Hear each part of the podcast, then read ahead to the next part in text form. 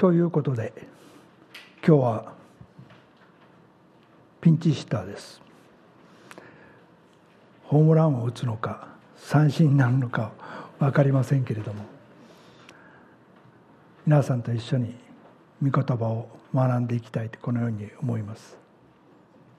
今日は自分の体をもって神の栄光を表しなさい。第一コリントの6章20節の後半のところを皆さんと一緒に学んでいきたいこのように思います。前回私たちは第一コリント6章20節の前半の部分を学びました。あなた方は代価を払って買い取られたのです。のところを学びました。今日は少しそのことを復習しながら後半の方に入っていきたいとこのように思います。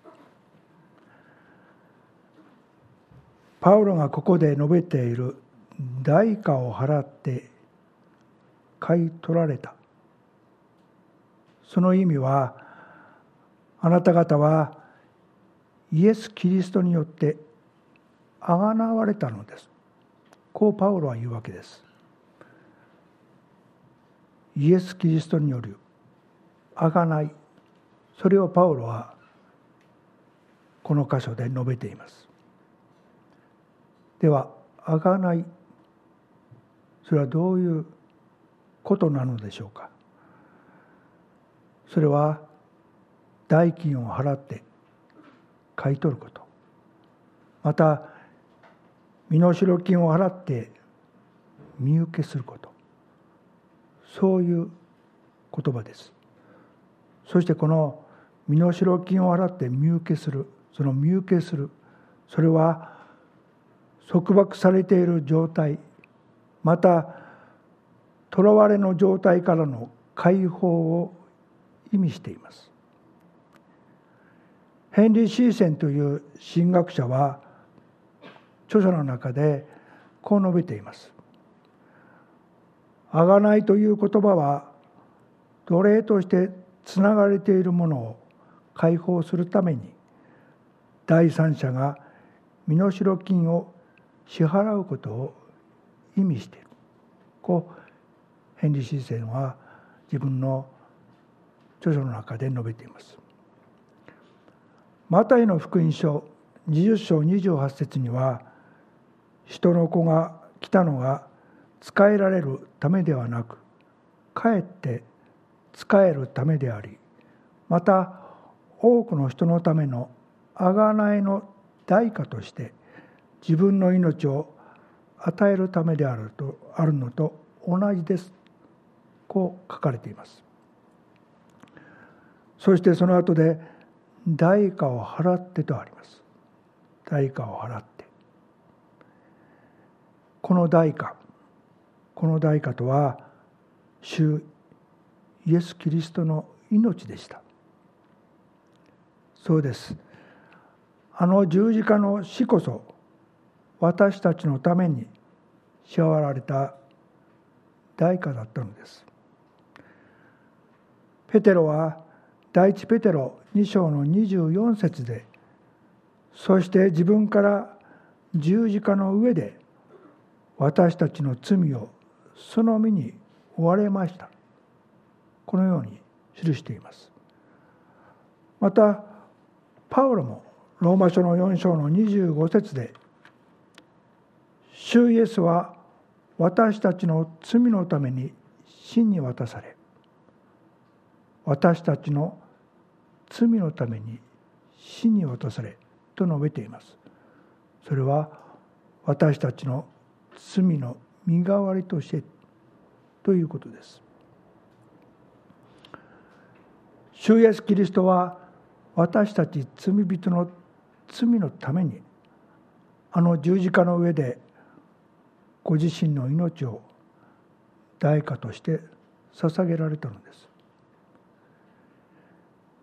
キリストは全ての人の贖いの代価としてご自身をお与えになりました。これが時至ってなされた証なのですとパウロは第一手元の2章6節で述べています。そしてその後に「買い取られたのです」と書かれてあります。この「買い取られた」この時勢が非常に大切な時勢で書かれています。不定過去という時勢。でこの不定過去この時勢の意味するところはこうです。過去のある時になされた一つの決定的行為を示し現在もそれが継続していることを表している。これがこの不定過去の時勢の表していることです。またこの「買い取られた」は受け身で書かれています。そしてギリシャ語の原文ではこの「買い取られた」という言葉がですね20節の文頭に来ています。それはこの言葉が強調されているのです。パウロはコリントのクリスチャンたちに対してあなた方は主によって買い取られ主のものとなったのです。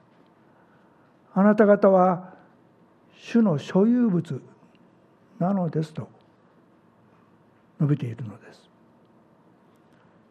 もちろん私たちもコリントのクリスチャンと同じように主によって買い取られ主のものとなったのです。ですよね。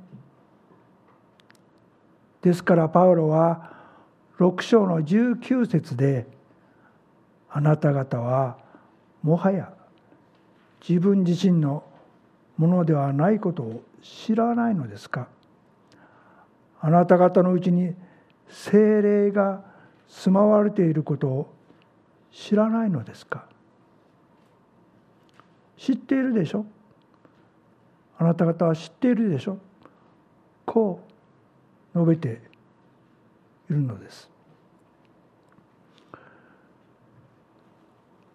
この当時のコリントのクリスチャンたちも含めて私たちは全てかつては罪に従っていた。罪の奴隷でした。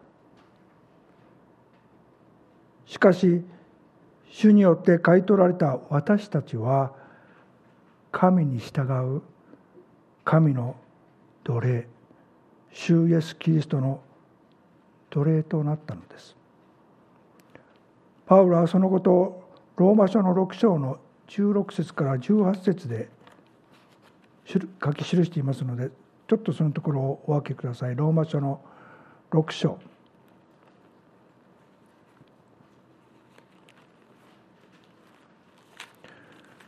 ローマ書の6章の16節から18節をお読みします。あなた方はこのことを知らないのですか？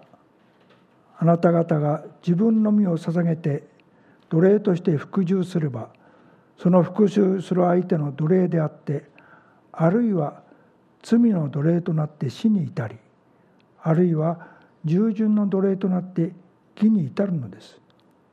神に感謝すべきことにはあなた方は元は罪の奴隷でしたが伝えられた教えの基準に心から服従し罪から解放されて義の奴隷となったのです。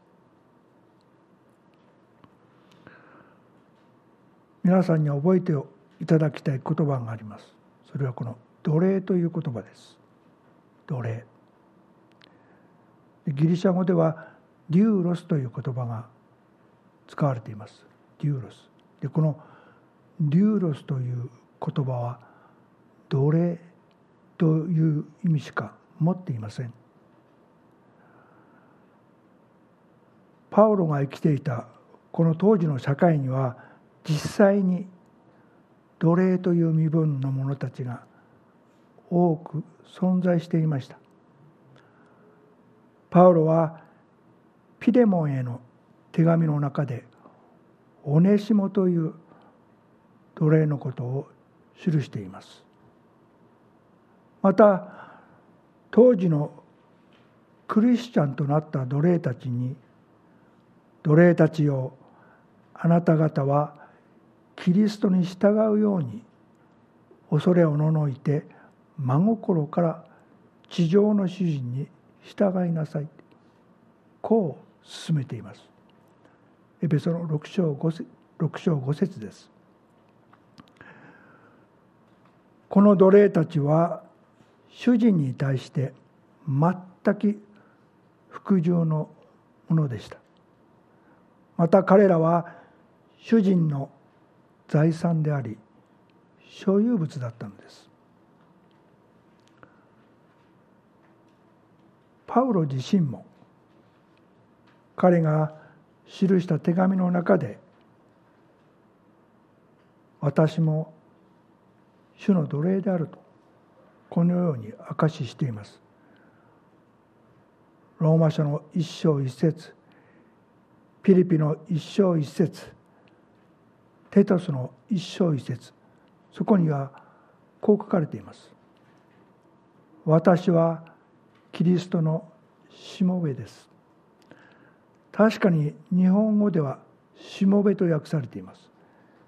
しかしこのしもべギリシャ語はデューロスという言葉が使われています。ですからパウロは言うんです。私はキリストの奴隷です。パウロだけではありませんでした。ヤコブもペテロもユダもヨハネも自分は主イエス・キリストの奴隷であると彼らが書いた手紙の中でそのように述べています。皆さん私たちもコリントのクリスチャンたちまたパウロやヤコブやペテロやユダやヨハネと同じように主イエス・キリストの奴隷となったものです。また私たちは神の子供とされる特権をも与えられました。ヨハネの福音書1章12節にはこの方を受け入れた人々すなわちその名を信じた人々には神の子供とされる特権をお与えになったと記されています。その神の子供たちに対しても御言葉は神に習うものになりなさい。主イエス・キリストの模範に従うものとなりなさい。このように教えています。そして今日皆さんと一緒に学ぼうとしている20節の後半に入るわけです。後半はこう書かれています。ですから自分の体をもって神の栄光を表しなさい。ですから自分の体をもって神の栄光を表しなさい。主イエス・キリストの奴隷また神の子供とされたクリスチャンたちに対するこれは命令です。命令。この「表しなさい」は能動体の命令形で書かれています。それは自分の意思を持って積極的に神の栄光を表していくということです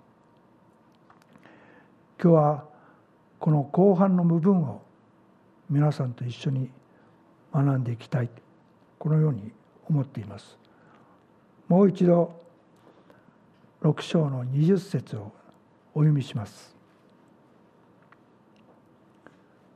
あなた方は代価を払って買い取られたのですですから自分の体をもって神の栄光を表しなさい。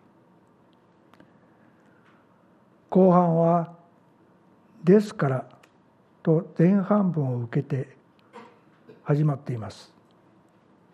それはそういうわけだから。それゆえにという意味です。ですから。そして自分の体とあります。自分の体。この自分の体とは私たちの外側のこの肉体だけではなくて私たちの内側心とか霊の部分をも含めた私たちの人格すべてを表しています。自分の体。19節で私たちのうちには精霊が住まわれており私たちの体は精霊の宮だと書かれてありました。ですから私たちクリスチャンはこの真理と一致した心の思いまた行いをしなければならないということです。そして次に記されている言葉は神の栄光です。神の栄光。この栄光という言葉なんですがヘブル語の本来の意味は重いというそういう意味を持っています。重いじゃあこの具体的に神の栄光それは神が神であるがゆえに持つ尊厳卓越性完全性を表しているものです。旧約においては多くの箇所でこの神の栄光が語られています。詩編19編一節では天は神の栄光を語り継げ。大空は御手の技を告げ知らせる。そして皆さん出エジプトの24章ちょっとお開きください。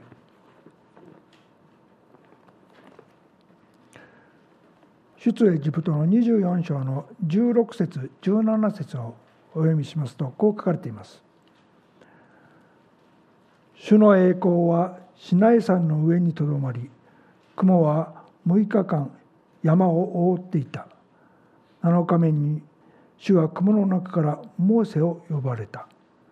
主の栄光はイスラエル人の目には山の頂で燃え上がる火のように見えた。もっと多くの箇所でこの神の栄光主の栄光について旧約では教えられています。じゃあ新約でおいてはどうなのか。新約においてはこの神の栄光は主イエス・キリストと結びついています。ヨハネの福音書1章14節では言葉は人となって私たちの間に住まわれた。私たちはこの方の栄光を見た。父の身元から来られた独り子としての栄光である。この方は恵みと誠に満ちておられた。こうヨハネはヨハネ一章14節で語っています。またヘブルの記者はですねヘブルの一章三節で「御子は神の栄光の輝きまた神の本質の完全な表であり御子は神の栄光の輝きこう述べています。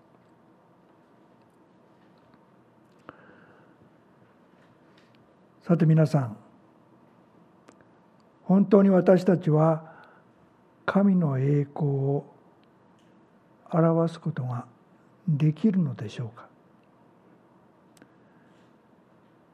人知を超えたその尊厳卓越性完全性なる神の栄光を不完全な私たち人間がこれを全て完璧に表すことができるのでしょうか。皆さんはどう思われますか？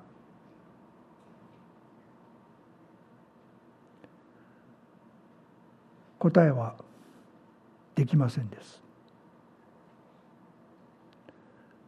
なぜなら私たち人間は全てにおいて有限です。無限な方である神の前では無に等しいものです。ではなぜなぜ御言葉は神の栄光を表しなさいと記しているのでしょうか。それは私たち人間に対する神の御業を通して私たちに及んだ救いの御業から神の栄光神の素晴らしさを表すことは可能だということです。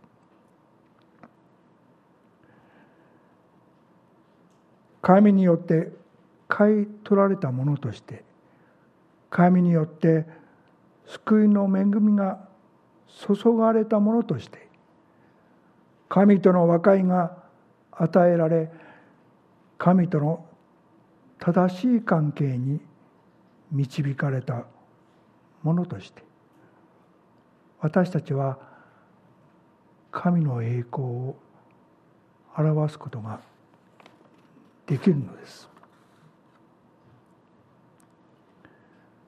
でこの「表しなさい」この「表す」という言葉を国語の辞書で辞書で引いてみますとこう書かれていました「表す」それはなかったもの隠されているものを見えるようにする。あるいは心の中にあるものを表現する。そういう説明がなされていました。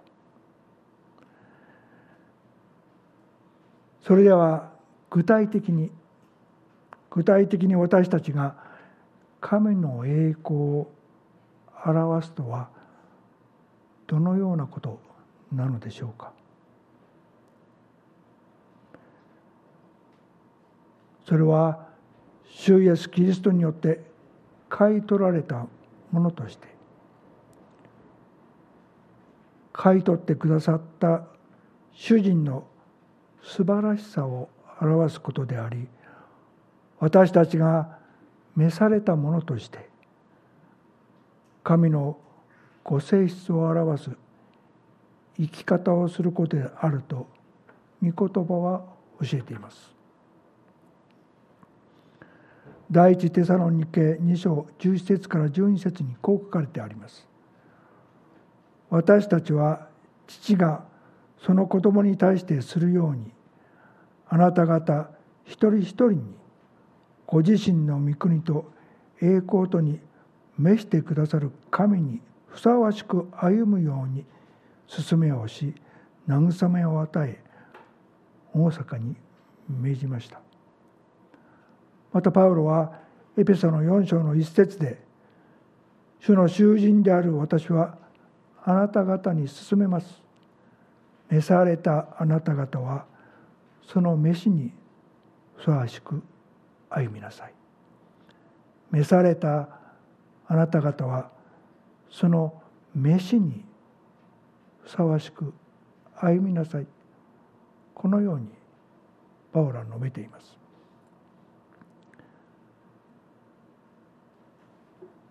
私たちは神の栄光を表すことが可能です。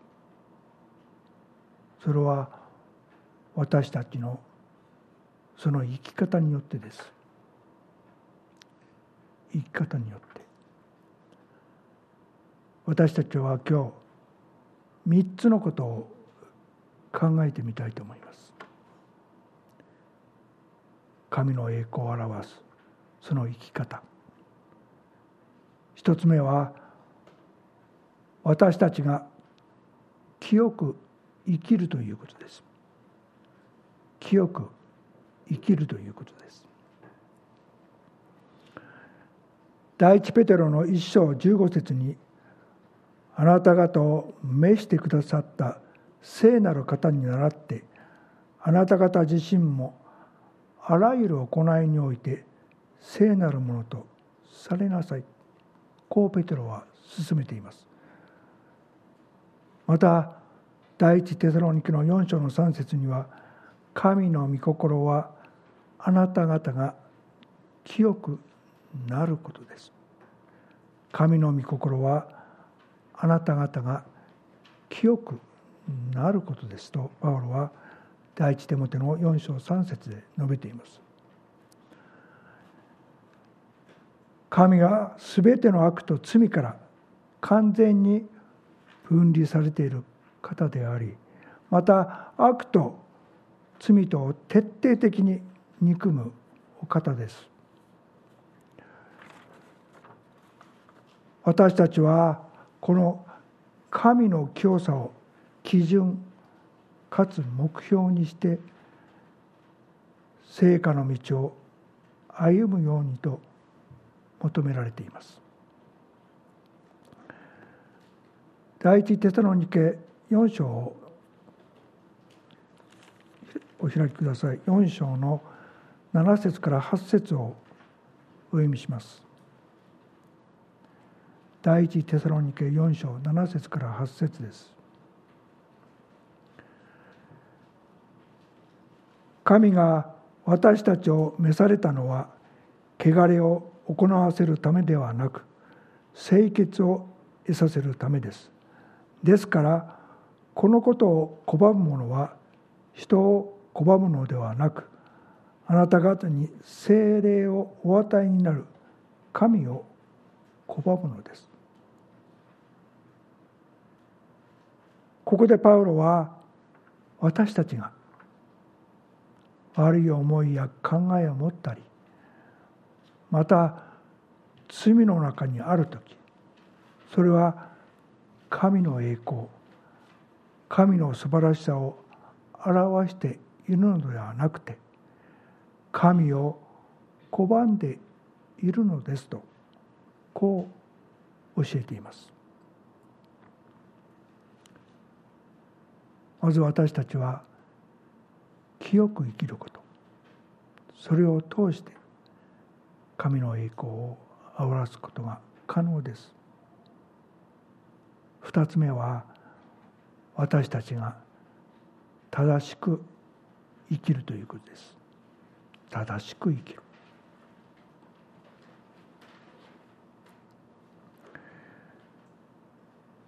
エレミヤ書の9章の24節誇る者はただこれを誇れ悟りを得て私を知っていることを。私は主であって地に恵みと公義と正義を行うものであり私がこれらのことを喜ぶからだ。地に恵みと公義と正義を行うものであり私がこれらのことを喜ぶからだ。こう書かれています。また第一ヨハネの3章の9節そこにはこう書かれています。第一ヨハネ3章9節から10節。誰でも神から生まれた者は罪のうちを歩みません。なぜなら神の種がその人のうちにとどまっているからです。その人は神から生まれたので罪のうちを歩むことができないのです。そのことによって神の子供と悪魔の子供との区別がはっきりします。義を行わない者は誰も神から出たものではありません。兄弟を愛さない者もそうです。義を行わない者は誰も神から出たものではありません。誠と偽り善と悪正義と不正。そして神と悪魔は両立しえない対極にあります。私たちが義の中に正しさの中にいる時には確かに私たちは悪の中にはいません。それは私たちが正しく生きること。神の喜ばれるその生き方を実践することを通して神の素晴らしさを表しているのです。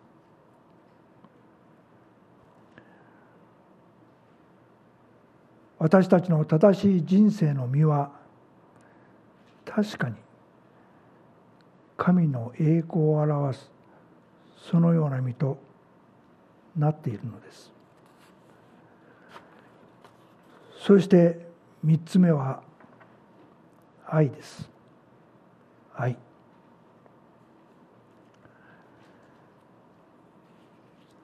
神はご自身の愛を決定的な形で私たちに明らかにされました。神は実にその一人子をお与えになったほどに世を愛された。それは御子を信じる者が一人として滅びることなく永遠の命を持つためである。皆さんよくご存知のヨハネの3章16節です。また先ほど見た第一ヨハネの4章の7節から8節にはこう書かれています。第一ヨハネ4章7節から8節。7節から10節をお読みします。第一ヨハネ4章7節から10節。愛する者たち私たちは互いに愛し合いましょう。愛は神から出ているのです。愛のある者は皆神から生まれ神を知っています。愛のない者に神は分かりません。なぜなら神は愛だからです。神はその一人を世に使わしその方によって私たちに命を得させてくださいました。ここに神の愛が私たちに示されたのです。私たちが神を愛したのではなく神が私たちを愛し私たちの罪のためになだめの備え物としての御子を使わされました。ここに愛があるのです。神の愛。それはアンガペの愛です。自己犠牲の愛です。何々にもかかわらずの愛であり分かち与える愛です。ルーターはこの愛を泉のように吹き出し溢れゆく愛とこのように表現しています。皆さん神の命令は私たちが愛に根ざし愛を実践していくことです。私たちが互いに愛し合うことを通して神の栄光神の素晴らしさを表すことができるのです今お読みしました第一ヨハネ4章の11節にはこう書かれています。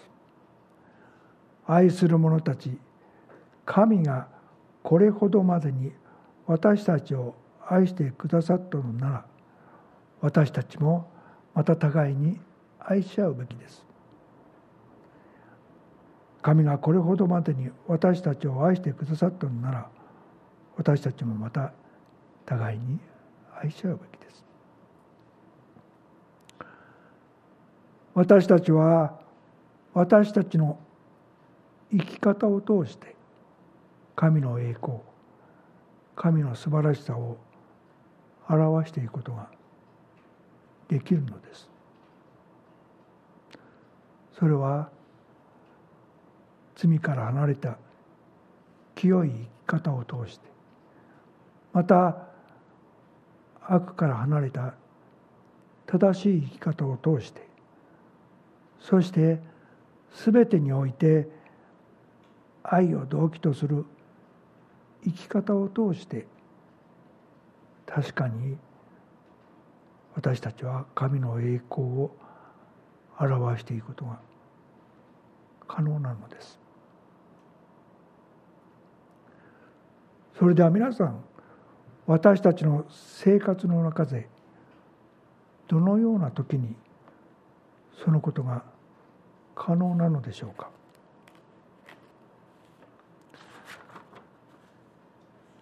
私たちがこの神の栄光神の素晴らしさを表す時何か条件が伴うのでしょうか？こういうわけであなた方は食べるにも飲むにも何をするにもただ神の栄光を表すためにしなさい。第一コリントの10章31節です。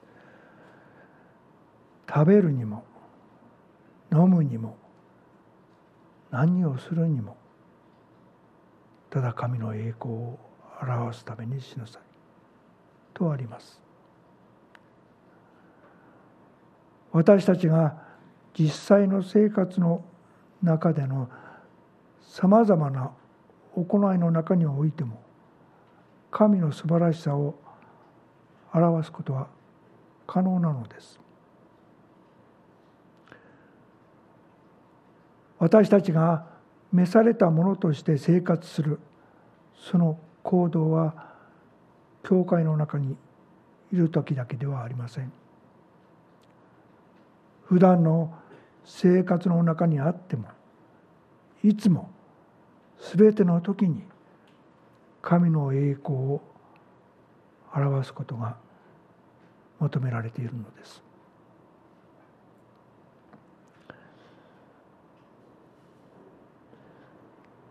さて皆さん私たちは神の栄光を表すことが可能です。それでは自分の力でこの神の栄光神の素晴らしさを表すことができるのでしょうかそれを可能にしてくださるのはうちに住まれる精霊の働きによるのです。ですからパウロはこの6章19節で精霊が住まわれていることを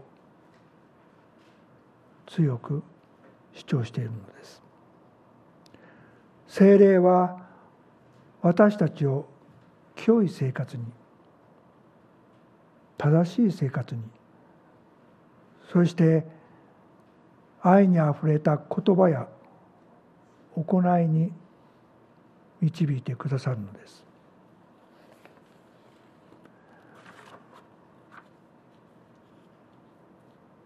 ガレアテヤの5章の16節には「御霊によって歩みなさい」そうすれば決して肉の欲望を満足させるようなことはありません。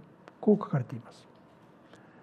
御霊によって歩みなさいとは御霊に支配されて御霊に従って御霊に満たされて生活しなさいということです。この御言葉は私たちが神の栄光を表すための生き方を明らかに私たちに教えています。御霊によって歩みなさいです。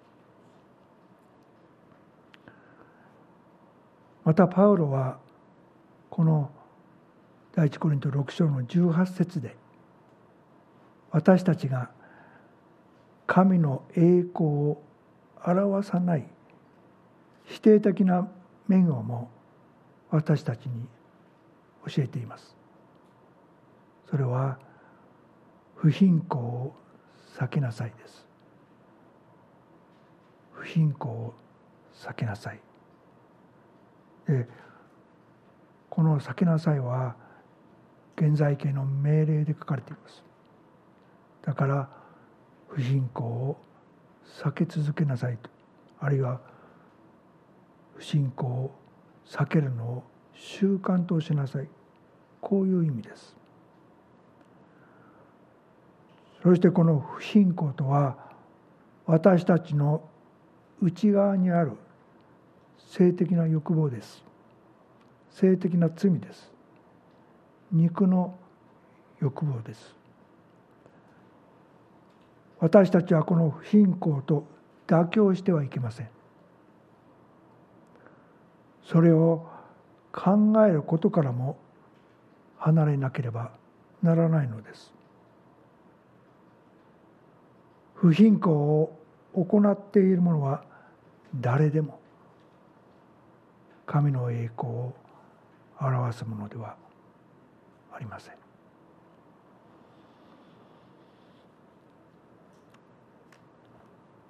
私たちは今日この第一コリントの6章20節の後半を見てきました。まとめるとこうです。キリスト者は自分の全人格を持ってまた生活の全領域で神のご性質である性義愛にあふれた信仰生活を送ることを求められています。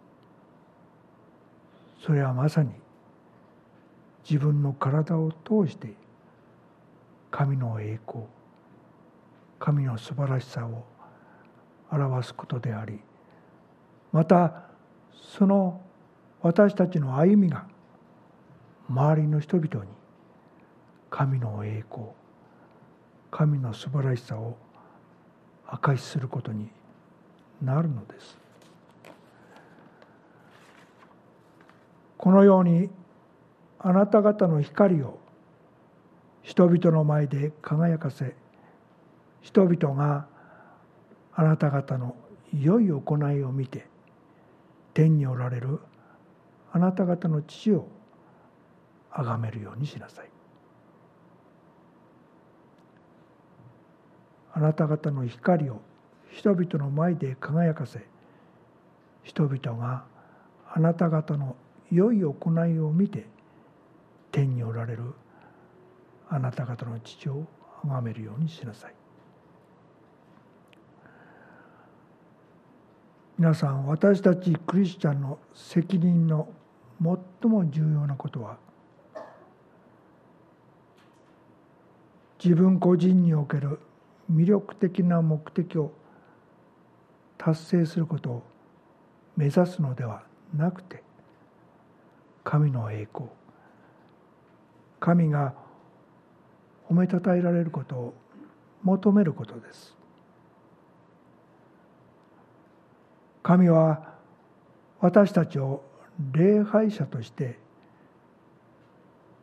ご自身の前に立つものとされました。私たちはこの礼拝を通しても神の栄光を表すことができるのです。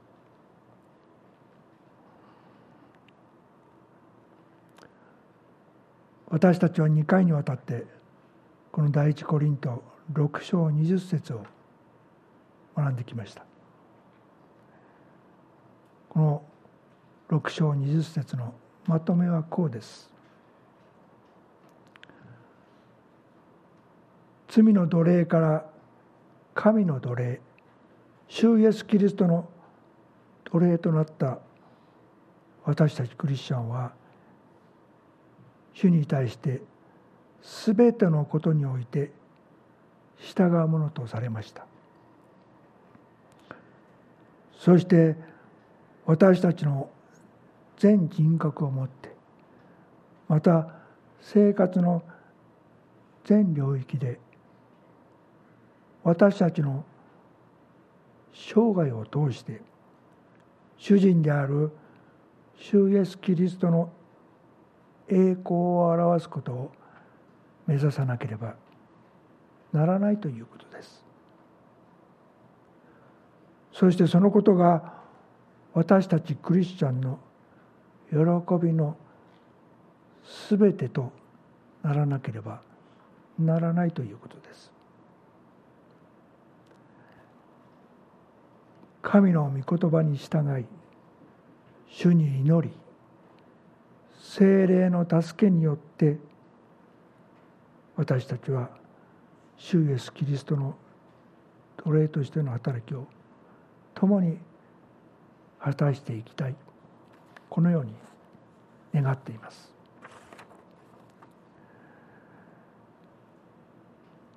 J.I. パッカーという神学者は彼が書いた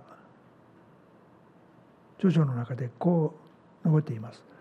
最後に皆さんのレジュメにも書き加えておきましたがそのところを読んで今日のメッセージを終わりたいと思います。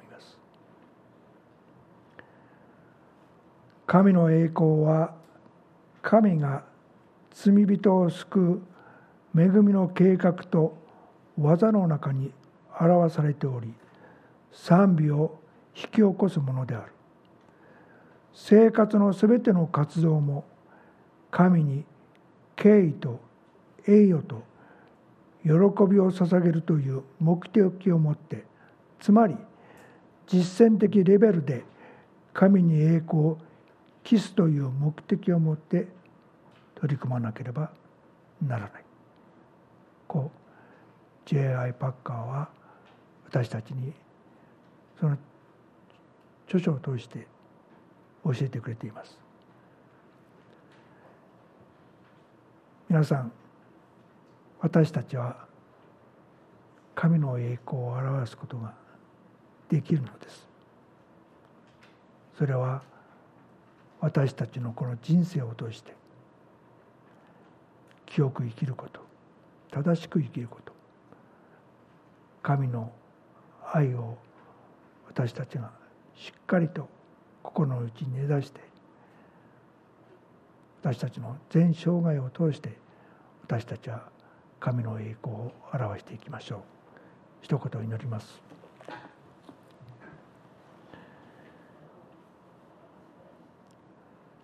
愛する天のお父様皆を心から褒めたたえます。今日あなたは私たちがあなたの栄光を表すそのことが可能であるということを教えてくださいました。どうか神様私たちは弱い弱いものです。すぐに自分のことだけを考えあなたのことは後にしてしまう愚かなものです。ですがどうか神様あなたが私たちに求めておられるその生き方を実践していくことができますように。どうか私たちの心をもう一度あなたの知恵と力で奮い立たせてくださいますようにお願いいたします。この新しい年私たち一人一人が新たな決心を持って今日見舞いに立っています。ですからどうか神様その新しい決心をあなたが後からを押し出してくださいますようにお願いいたします。この素晴らしい礼拝の時を心から感謝してこのお祈りをイエス様のお名前を通して見舞いにお捧げいたします。アーメン